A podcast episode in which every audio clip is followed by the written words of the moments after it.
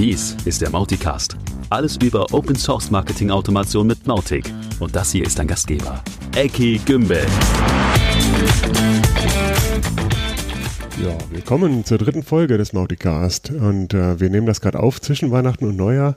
Thomas und ich haben uns für ein paar Stunden hier im Büro verabredet. Mhm. Hey Thomas, wie geht's? Hallo. Ja, sehr gut. Selber? Ja, ist äh, super angenehm natürlich. Die Tage zwischen den Tagen Mhm.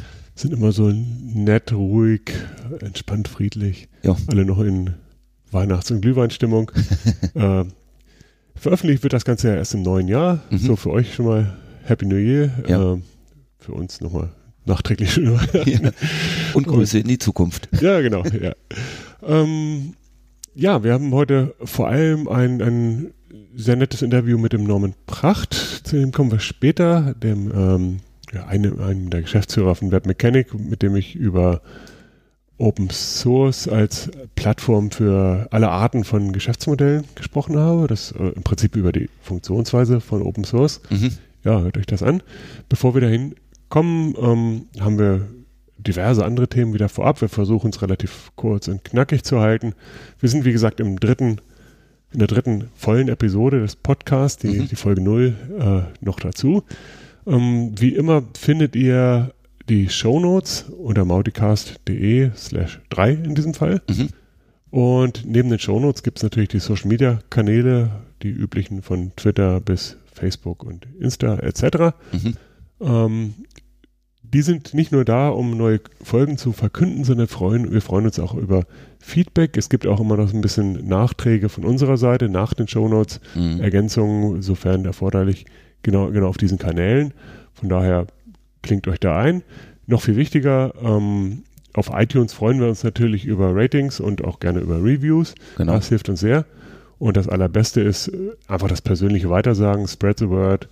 Äh, also wenn, wenn du andere Leute in der Mautic, im Aut- Mautic-Universum kennst, die es geschafft haben, den Mauticast noch nicht wahrzunehmen, dann bitte, bitte sag weiter. Ähm, das freut uns natürlich sehr. Vielen Dank. Genau. Gut. Erstes Thema. Äh, Thomas, willst du es erklären? Der Marketplace. Ja. Ähm, soweit ich es mitbekommen habe, gab es eine Initiative von jemandem, John Linnard, Genau.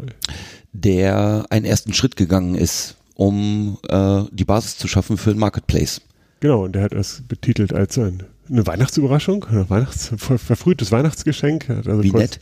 wenige Tage vor Weihnachten einen Blogpost rausgehauen und einen Forum-Thread dazu aufgemacht mit dem Verweis auf äh, sein Git- GitHub-Repo, wo er ein, ein, eine Basis für den Marketplace oder für einen Mautic Marketplace veröffentlicht hat als, als Proof of Concept. Mhm.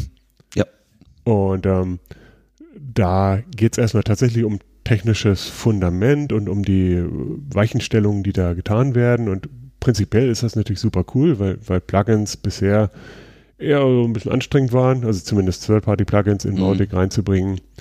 Ähm, doch harte Arbeit und, und eher so für technisch Fortgeschrittene war und nicht für den Webbediener. Und was er jetzt hat, ist halt zumindest erstmal ein Konsolenkommando für, für diverse Dinge und ähm, den, die Diskussion über den Weg in die Zukunft. Mhm. Und die Diskussion ist immer noch relativ eng. Ich glaube, also aus unserer Erfahrung, wir Mhm. beide sind ja eher so CMS geprägt und da ist Marketplace oder Erweiterbarkeit, Extensions oder Plugins natürlich noch viel größeres Thema. Und dementsprechend ist für uns Marketplace auch immer erstmal ein, ein ganz furchtbar großes Ding, das äh, geht dann halt eben nicht nur um Extensions oder Plugins, da kann es auch um Templates oder sonst was gehen. Es kann Mhm. um, um Services und Trainings gehen, was immer man sich dann klicken könnte, theoretisch auf diesem äh, Einhorn-Marketplace. ähm, dazu gehört natürlich dann Payment und, und äh, Abo-Modelle und, und ganz, ganz viele Dinge mehr, die da als Rattenschwanz dranhängen, damit der auch dauerhaft gut funktioniert. Mhm. Für heute ähm, haben wir uns im Vorgespräch so auf ein Thema eingeschossen, auf eine Facette, nämlich äh, wenn man sämtliche technischen Aspekte mal äh, beiseite lässt, wie schlau ist es eigentlich, überhaupt eine Web-Oberfläche für Mautic-Plugins zu haben? Mhm. Und wenn, wenn es schlau ist, wie müsste sie aussehen? Mhm. Und so ein Gedanke für mich war, oder ähm, wa- warum dieser Gedanke aufgekommen ist, war zum einen, ja, ist das überhaupt für die verschiedenen SaaS-Anbieter eine gute Sache, wenn Leute anfangen, sich selbst Plugins reinzuklicken? Mhm. Und zum anderen, wie gut ist das oder wie nützlich oder schädlich ist das, wenn, wenn auch die technisch unbeschlagenen Anwender anfangen, sich Plugins zu installieren und dadurch möglicherweise das System gegen die Wand zu fahren. Ja. So, und ähm, ja, Thomas mhm. hat vehement im Vorgespräch äh, gesagt, äh, SAS-Provider, die machen das schon. Äh, also an, an denen sollten wir uns halt nicht orientieren. Mhm. Ich denke halt ganz einfach, ähm, eine Art von Marketplace oder überhaupt eine zentrale Stelle, wo jemand, der nicht besonders technisch beleckt ist, und da zähle ich mich einfach auch dazu, die Chance hat, äh, ein Plugin, was eine Funktionserweiterung ist, zu installieren, Services anbieten und Payment lasse ich jetzt einfach bewusst mal erstmal komplett weg, ist schon ein Riesenvorteil für ein Open Source Produkt. Äh, die Gefahr besteht natürlich, ganz klar. Ich kann mir was installieren und damit meine Installation auch kaputt machen. Das Risiko muss man einfach eingehen, aber ich glaube, es ist für denjenigen, der Mautic nutzt, einfach eine super Sache, zu sehen, was gibt es alles an Erweiterungen. Ganz ehrlich, ähm, ich glaube, es ist auch so, so ein Marketing-Ding, dass man das Ding leicht erweitern kann. Wenn ich irgendwem erkläre, und Mautic mhm. kannst du auch erweitern, hier ist das Konsole-Kommando, mhm. ist das doch gruselig. Also, ja, also aus, allein aus der Sicht äh, ist es, nenn es Eye Candy, also über die Realität kann man nochmal gesondert ja. diskutieren, ja. aber allein aus dem Grunde finde ich es schon mal wichtig. Ja, definitiv. Und äh, ich glaube halt einfach, die Chance zu haben, mein System zu erweitern, ähm, ist nicht nur aus Marketing-Sicht, sondern auch aus Nutzensicht äh, eine super Sache. Also ich kenne es zum Beispiel aus WordPress, da sieht man ziemlich gut innerhalb einer WordPress-Installation sowas wie auch Sternebewertung oder Anzahl der Downloads. Das sind für mich auch immer Kriterien. Ich gucke nach einer Extension, nach einem Plugin, was irgendwie Cookie-Banner macht, sagen wir mal sowas, hatten wir ja in der letzten Folge erst. Und ähm, habe dann gleich 20 Mhm. Die behaupten, sie tun das. Und dann kann man anhand von Bewertungen und Downloads schon ganz gut vorfiltern, auch wenn man nicht technisch Ahnung hat. Ja, ja, das heißt natürlich, also kein, kein also diese Bewertung kann man natürlich alles innerhalb vom System machen, aber im Prinzip glaube ich, äh, es kann kein, keine Web-UI zur Plugin-Installation geben, ohne dass es dazu auch eine Marketplace-Website, ein Web-Repository mhm. gibt, wo Leute das schon mal browsen können, wo was von Google induziert werden kann. Das ist ein wichtiger ja, Punkt. Ja. ja. Gut. Also ist natürlich alles noch ein bisschen, wünscht dir was. Um, auf der anderen Seite, wenn man jetzt anfängt, Dinge zu implementieren und Leute darauf aufbauen, dann muss das schon mal ein bisschen in die richtige Richtung gedacht sein. Ich weiß ehrlich gesagt nicht. Ich habe mit dem John mich noch nicht selber auseinandergesetzt oder unterhalten, mhm. ähm, wie weit er das schon alles vorgedacht hat, was alles schon in seinen Ideen enthalten ist und, und um, ähm, was er für sinnvoll überhaupt hält. Ich glaube, das wäre ein nettes Interview mal für die nächste Folge sogar. Ja. Ähm, aber zumindest, wo geht die Reise hin, ist ein, ist ein wichtiger Aspekt. Mhm. Und ähm, in, in, in, den ersten Schritt zu gehen und dann den zweiten und dann den dritten ist auf, auf der anderen Seite auch genau der richtige Weg. Definitiv. Kann ich das nur feiern, was er da ja, super. hat. Mhm. Ja, und dann gibt es eine Neuerung in der Kommunikationsinfrastruktur der Mautic Community. Ah, okay. Ähm, na, die Infrastruktur selber hat sich nicht verändert. Es gibt weiterhin Slack für alles, was kurzlebig ist und, und die Forums für alles, was eben nicht kurzlebig ist, also mhm. Support und alles andere darüber hinaus. Mhm. Ähm, was es jetzt gibt, ist eine kleine Querverlinkung von Slack zum Forum, denn es wird immer noch viel zu viel interessantes, dauerhaft interessantes Zeug auf Slack versteckt. Ja. Und deswegen hat die Root für uns einen Slackbot eingerichtet, der auf bestimmte Keywords horcht und dann immer diesen charmanten Hinweis gibt, äh, sieht aus, als ob du vielleicht Support-Anfragen hast, dann mach das doch lieber hier, bitte. Mhm.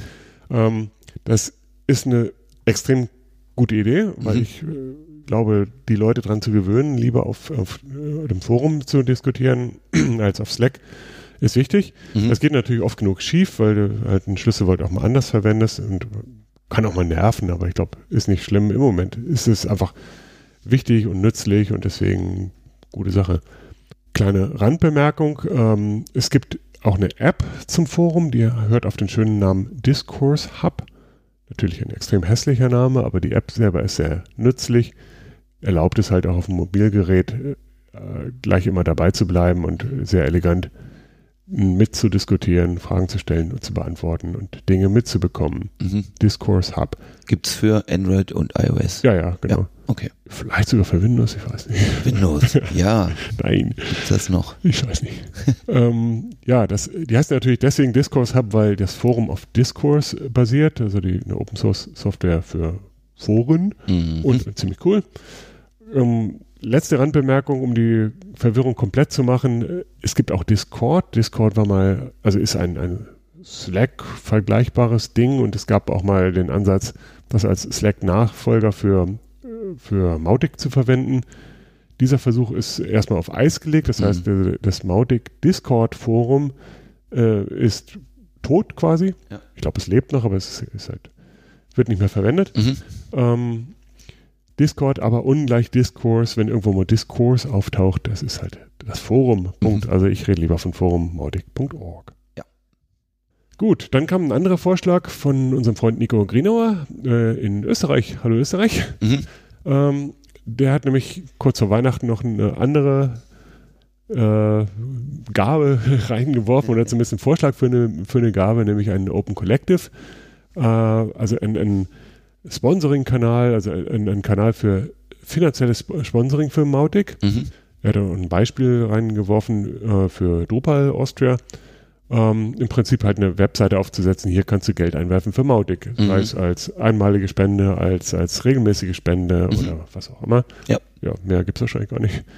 Ähm, coole Idee. Ähm, ich wäre auf alle Fälle auch dabei. Äh, Insgesamt fühlt es sich für mich ein bisschen früh an. Wir sind halt so von der Organisation her noch gar nicht so weit, dass wir wüssten, was tun wir eigentlich mit dem Geld, Mhm. dass wir eine, eine Körperschaft hätten, die dieses Geld dann verwalten könnte oder regeln oder was auch immer. Mhm.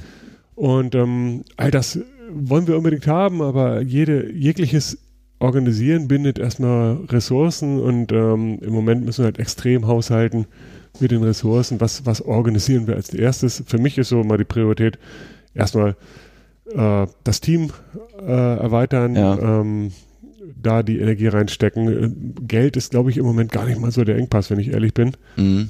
eher, eher so Menschen und deswegen jegliche Aufmerksamkeit äh, würde ich im Moment auf Menschen lenken. Mhm. Von daher, die Initiative sollte man natürlich nicht verpuffen lassen. Ich würde eher vorschlagen, das erstmal als private Initiative tatsächlich zu machen und zu sagen, hey, hier ist äh, die Webseite, hier ist, der Sinn davon, das ist der transparente Prozess Mhm. und äh, das geht zu 100% natürlich an die Community gemäß dieses äh, Sinn und Prozesses Mhm. und ab dafür. Und dann muss man halt eben nicht Abstimmungsrunden mit anderen fliegen und, und äh, denen Zeit stehlen, auf Deutsch gesagt. Ähm, und kann das später immer noch in, äh, überführen, wenn wir dann eine Association oder so haben. Ja. Ähm, aus meinem Erfahrungshorizont gibt es noch einen etwas handfesteren Weg, nämlich dass man sagt, okay, ich habe nicht nur ein all- allgemeines Regularium, was mit diesem Geld gemacht wird, sondern ein konkretes Ziel. Also hier ist ein Feature X, Mhm. ein Tag Manager oder irgendwas, was ich gerne finanzieren Mhm. möchte oder wo ich einen, einen konkreten Vorschlag idealerweise schon habe, hier das und das wären die Features, das kostet x Euro, davon brauche ich noch y Euro und äh, hier ist das Barometer, wie viel jetzt eingeworfen wurde. Ja. Also ein echtes Crowdfunding, da gibt es ja auch diverse Plattformen für, ha, kenne ich wieder aus anderen Open Source Projekten, funktioniert wesentlich besser als ein allgemeines ähm, Geld einwerfen. Mhm. Und da wäre ich halt auch, ich spreche mal für uns als Leuchtfeuer, ähm, da wäre ich halt auch sofort dabei, wenn es ein gutes Feature ist, dann halt auch gerne finanziell konkret dieses Feature zu unterstützen. Das, Dazu gehört natürlich immer, dass jemand auch die Verantwortung übernimmt, dass dieses Geld sinnvoll verwendet wird und dass dieses Feature wirklich an den Start kommt.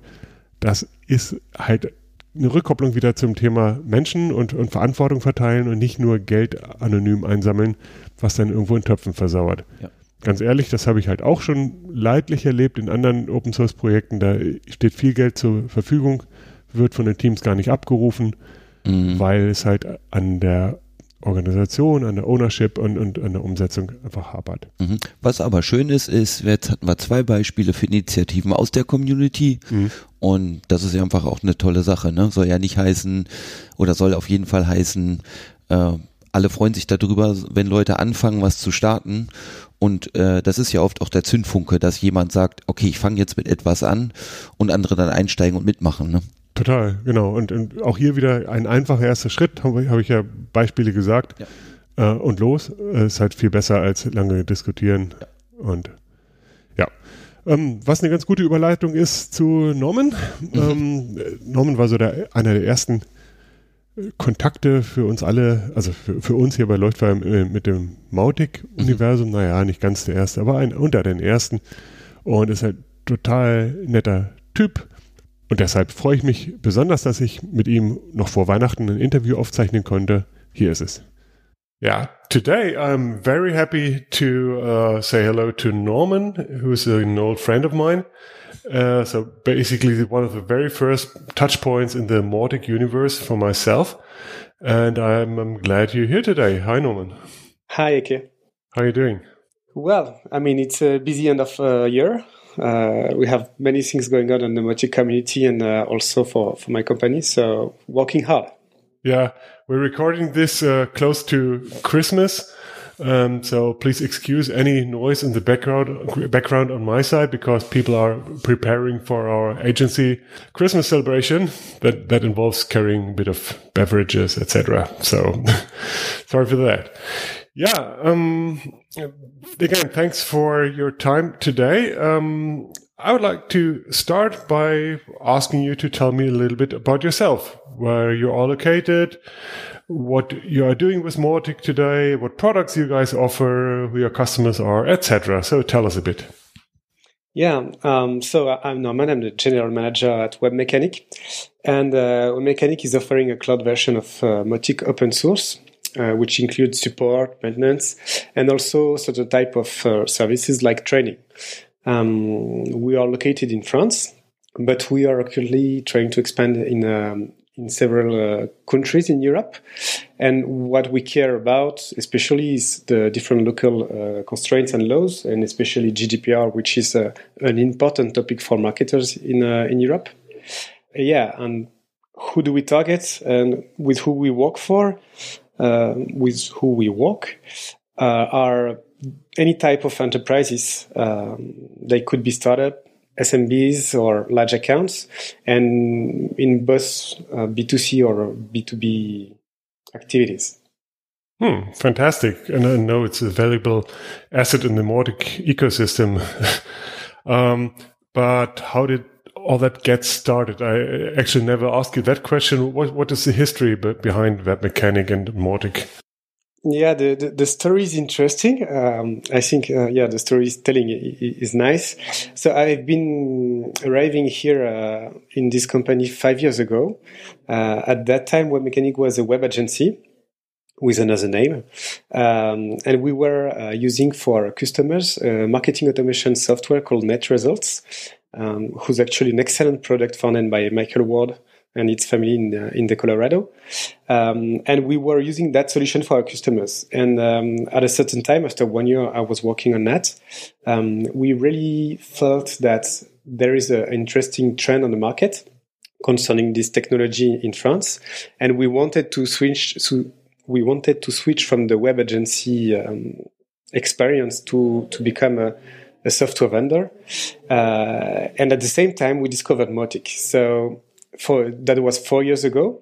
Um, we first tried to install it. We tried to understand how it works. We were trying to understand if it answers the, our customer needs, and we finally uh, jumped in.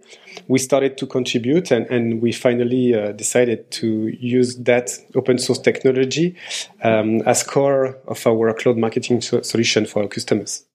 Hmm, okay, so so you started contributing pretty early up. Did you have any experience with with open source pr prior to Mautic? Never. I mean, this is not true because uh, today, when you're tech, you are almost having experience with open source. Uh, all along your dev uh, working life. But um, in the web agency, we were working on WordPress, for instance. So we were already using some open source technologies, but we weren't really um, getting into the community. We didn't contribute, we didn't comment or give anything to, to the community, really taking a standard WordPress package as do many people today, uh, and installing it for our customers and customizing customizing it. So while joining Mautic community, we discovered a young community at that time because I think when we started, it was um, version 1.2 and, and still a really early project. Um, but because of the size of the community, uh, there were an interesting space to, to take uh, and a role to, to, to play uh, to help this community growing at that time. So we, we learned open source really with Mautic. Okay, and you, you kept going that way all the, all along, and are still a very strong contributor and among the largest in, in total, right? Yeah, the, I mean, um, so today using Mautic and, and, making our customers using Mautic is our main work um, and to everyday's job. So we are investing a lot of time in Mautic uh, in um, developments, bug fixing, or even community uh, administration. Um, to give you just an example, uh, in 2019, so the current year, we have contributed uh, over 100 times uh, to the code to give features or fix bugs. Wow. Well, excellent. Very good. I, I wished everybody would be doing that. But maybe that should be really the, the main topic of our conversation today is, is uh, how does open source really work? The underlying assumption or concept is that the software wins and gets better all the time because of growing contribution. And the contributors, like you, win because they not only have a good and well-known software at hand, but also they um, make themselves a name.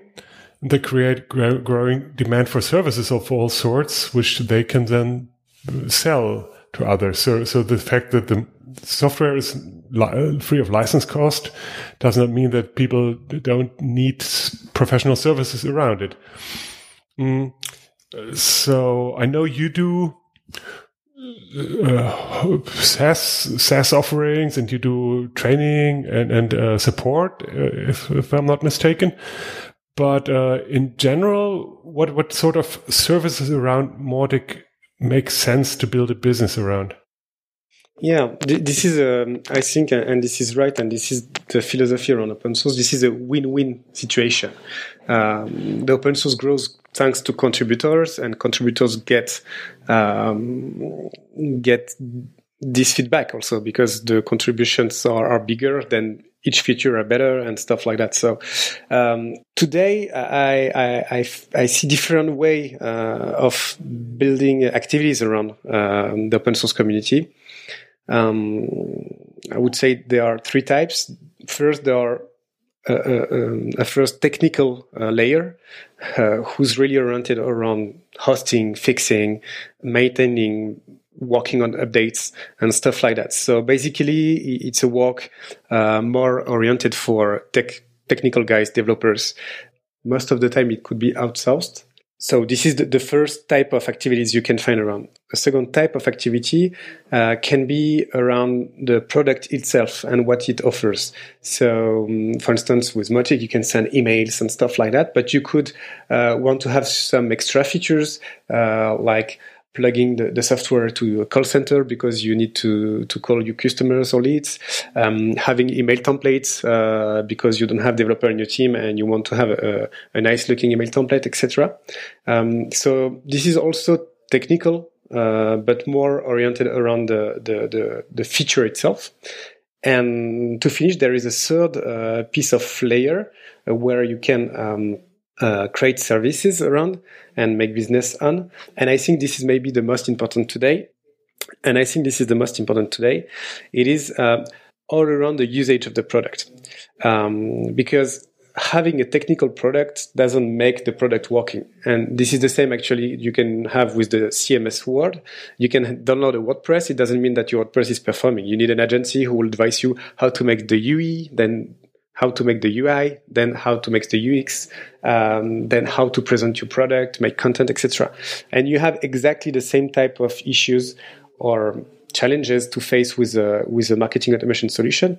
Um, you need advices to build a strategy. Uh, maybe it's a web agency can help you on that. Uh, you need to produce some content for your landing pages, your emails, your SMS, etc. And all of those services around the usage of the product are really, really uh, expected and, and, searched by uh, enterprises using this type of product. Yeah, I think that covers it all. Basically, I, I find specifically tricky the idea of, of, selling specific templates or features to multiple people.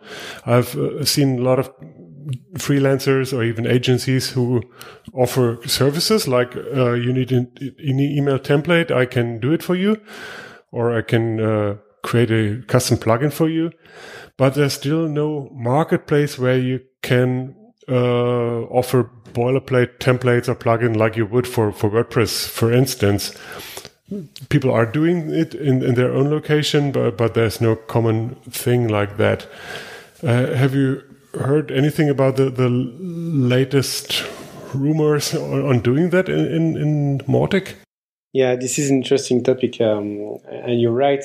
To to to make a community growing, we need to help uh, people that can uh, make some money around it, uh, the life is easier because more it's attractive in terms of uh, of uh, budget you can win with, more people will come and jump in also. So again, it is win-win. So uh, at a certain point, I think we'll need to find a way um, to make um, trading much easier as it can be on WordPress, for instance. Um, I know the marketplace is uh, something uh, Mautic community want to implement. Uh, I don't believe it will come uh, in the in the short months because uh, we currently have um, other priorities, yeah. other priorities. Um, but I believe at the end of the year we may have some interesting news about it. Cool. Okay. Um, in in general, do you see any any change, any increase in, in demand for, for services around Mautic? Um, I wouldn't say I see an increase of demand because the, the demand has always been there, but I feel more um, that there is a, a, change of the type of demand.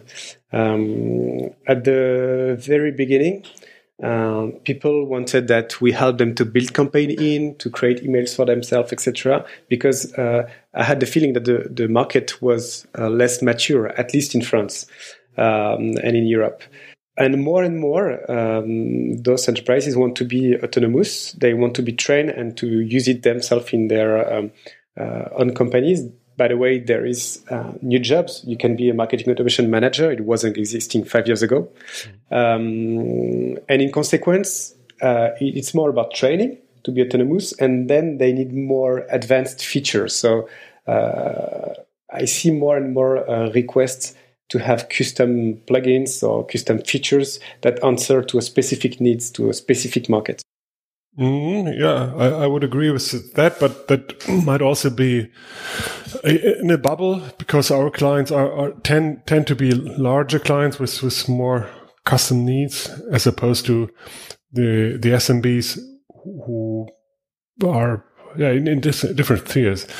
Um, I'd like to, to get back to the different nature of services, like like um, creating campaigns on the one hand, creating plugins, coding on the other hand.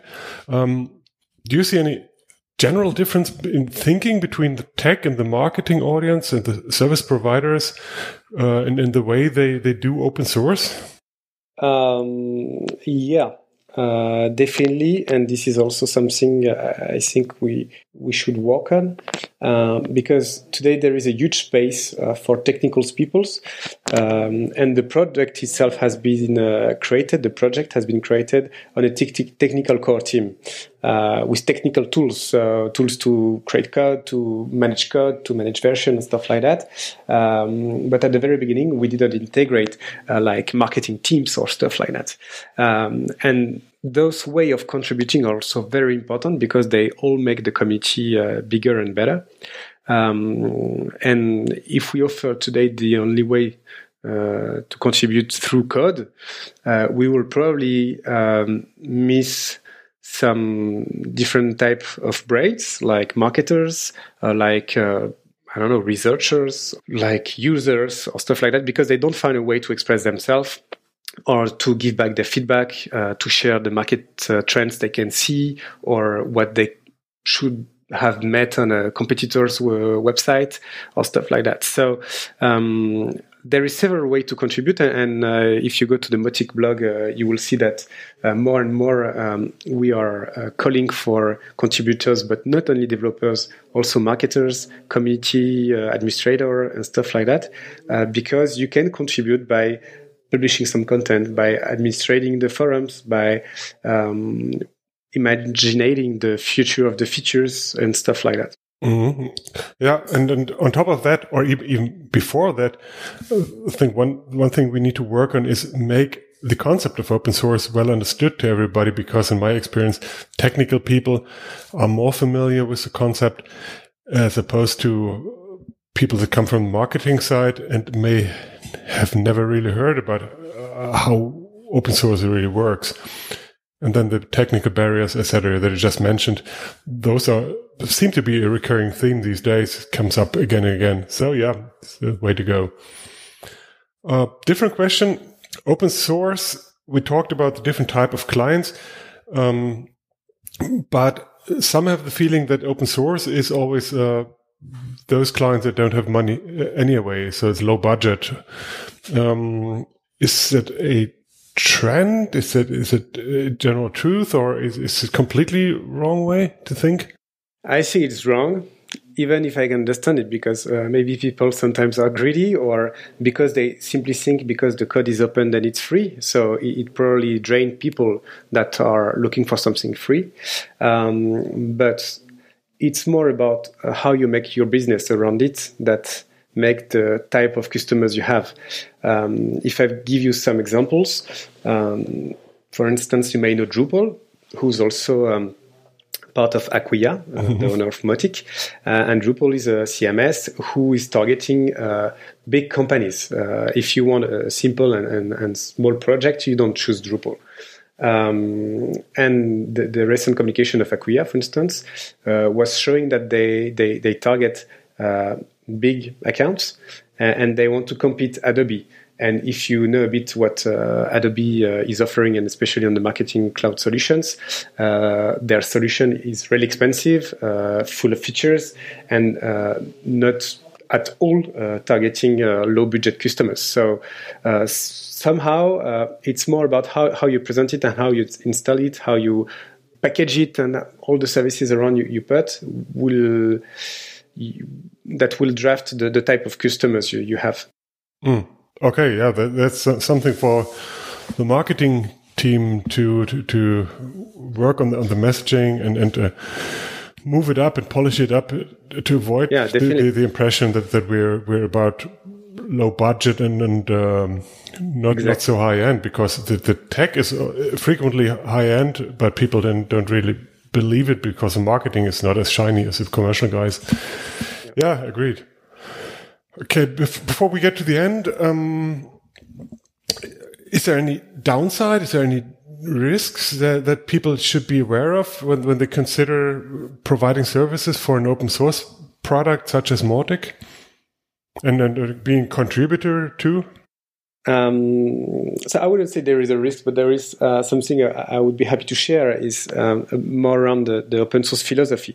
Um, I would love that people really take into consideration that uh, philosophy before jumping in a project or making business around this type of project. Uh, because as we said before, um, this is a win-win situation.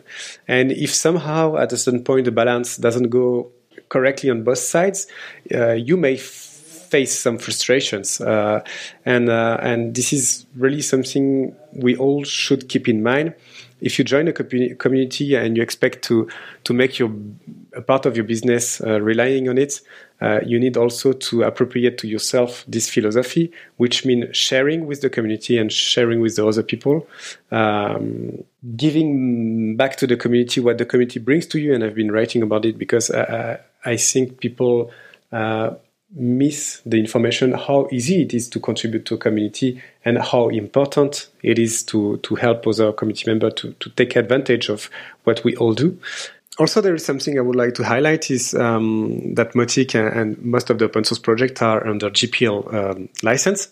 Uh, and, and, this is something important because this is also part of the, of the philosophy. There is no contract you sign with the community or whatever, but when uh, you for instance, you're an agency and you want to make some custom developments for a customer and stuff like that, you should also encourage uh, your customer or your user or even in your inside your teams um, to keep what you're doing extra uh, under the same uh, license and to offer it to the community uh, as the community offered you the, the basis for it. So um, you're never constrained, but if you don't play the game, then at certain time the balance will not go in both sides. So this is something I really would like that people uh, integrate in their uh, in their way of working with the community when they jump in. Yeah, I agree. I even think it's a good thing for people to publish what they did or, or what they got created. If if I have a if I paid for a custom integration to some CRM, um, then either I can pay for the maintenance for it forever if there's any version upgrades or so, or I can make it public, public and, and hope that the community will take over maintenance and and uh, do the work for me in the future. Exactly. If you do the work well and you share with other people, they will also invest some energy. Uh, and again, this is a, positive cycle. Uh, if you give something, other people will give something back and you will take advantage of it. This is open source philosophy community. Yeah, perfect. Perfect end. Um, what's coming next from Webmecanik? What can we expect in the next couple of months? Um, so first, I would take two weeks of holidays, but uh, after that, um, so um, uh, we are launch launching like in the current days uh, a new version of our portal.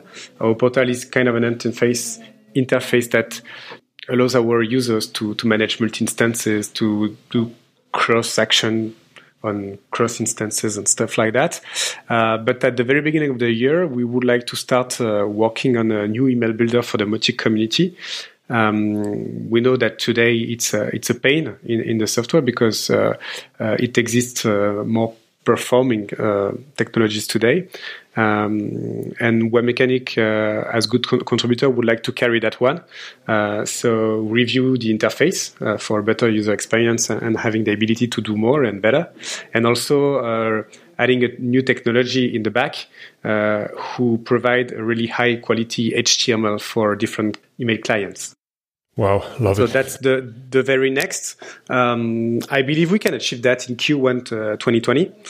Uh, that will also depend on, on the community because uh, we'll first make an MVP uh, and then share it with the community, get feedbacks, uh, try to enhance the, the, different features around it, and then uh, see with the community uh, how is it accepted to, to merge it in the core. So this is the, the first big step, and then um, we have every year um, something that that we care about is something we call Automation Day. Um, it's an event around the marketing automation and in general all the the different topics that can turn around. Last year we we did it uh, uh, in France uh, in September, uh, and the subtopic was content marketing. I can already tell you that in 2020 the the topic will be marketing automation and uh, user experience. So I think we have a lot to say around it. Uh, so that's something important for us. We we have about like 300 uh, participants each year, so that's interesting to come and, and to meet different actors of uh, this ecosystem. Fantastic! Wow, where can people find you on, online? Uh, they can find us uh, on LinkedIn uh, if they want directly to talk to me concerning community or whatever. and of course, on our website, webmecanik.com, if they want to find some information about our company. Perfect. Thank you so much for your time, Norman. It was a pleasure and and also a very valuable discussion, I think. Thank so, you for the uh, invitation. Uh, appreciate your time and uh, I talk to you soon. Thanks. Bye bye. Bye. Ja, nächstes Thema. Was liegt denn noch so an in der Zukunft? Ähm, zum Thema Events gibt es eine Neuigkeit, die berichtenswert ist, nämlich die asynchronen Team-Meetings. Okay. Ja, das hat eine spezielle Bewandtnis. Und zwar hat sich halt herausgestellt, dass die Team-Meetings, also die Mautic Community Team-Meetings, Marketing, Product, mhm. äh, Documentation etc. oder Education, sorry, ähm, tatsächlich schwierig sind in der Findung einer geeigneten Uhrzeit. Da sitzen halt Leute in, in Indonesien und Leute in, in den USA und Mhm. die sind einfach mal komplett äh, gegensätzlich gepolt, was die Tag- und Nachtzeit angeht.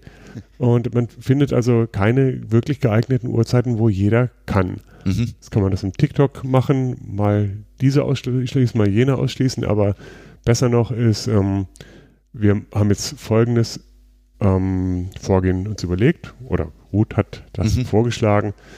Äh, es gibt die Community Calls und es gibt zu jedem Agendapunkt dann einen Thread, äh, Thread im richtigen Slack-Channel, Mhm. also zum Beispiel T-Marketing fürs Marketing-Team.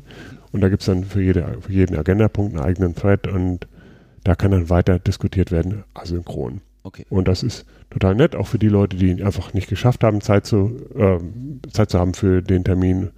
Da kann man nicht nur nachlesen, sondern kann man halt auch noch fortsetzen bis zum nächsten Meeting. Sehr, sehr gute Idee. Mhm. Ansonsten haben wir hier keinen kompletten Ausblick oder auch Jahresrückblick gemacht. Habt ihr schon gemerkt, wir haben also eigentlich eine ganz normale Folge gehabt und es ist einfach wahnsinnig viel auf der Liste für 2020. Das Mhm. Jahr ist so lang, da würde ich mich nicht mal für drei Monate einen Ausblick trauen. Äh, für mich selber habe ich aber ein bisschen Vorsatz. Ähm, ja, also Neujahrsvorsatz ist nicht so mein Ding, aber so mein, mein Fokus für das neue Jahr ähm, ist vorhin schon mal ein bisschen angeklungen, Mhm. nämlich dieses Konzentrieren auf, auf Leute, auf Menschen, die mitmachen. Mhm. Ich würde also gerne so viel ich kann beisteuern, um die Community weiter wachsen zu lassen, ähm, weil das irgendwie die Wurzel von allem ist. Wenn wir genug Leute haben, die bei der Community mitmachen, dann kann halt auch das Produkt schneller, besser werden und das Marketing und alles andere, alles basiert halt darauf, dass wir Leute haben, die Lust haben, die, die verstehen, dass das Spaß macht und, und wie man mitmachen kann und, und ähm, da, darauf basieren, dass es auch Wege gibt, da zu starten etc. Das ist also das Allerwichtigste. Obwohl mich natürlich Produkt etc. auch extrem reizt und äh, es gibt so viel spannende Themen. Ja, vielleicht ist ja was für dich dabei. Genau. Gut, ähm, so viel aus dem Jahr 2019.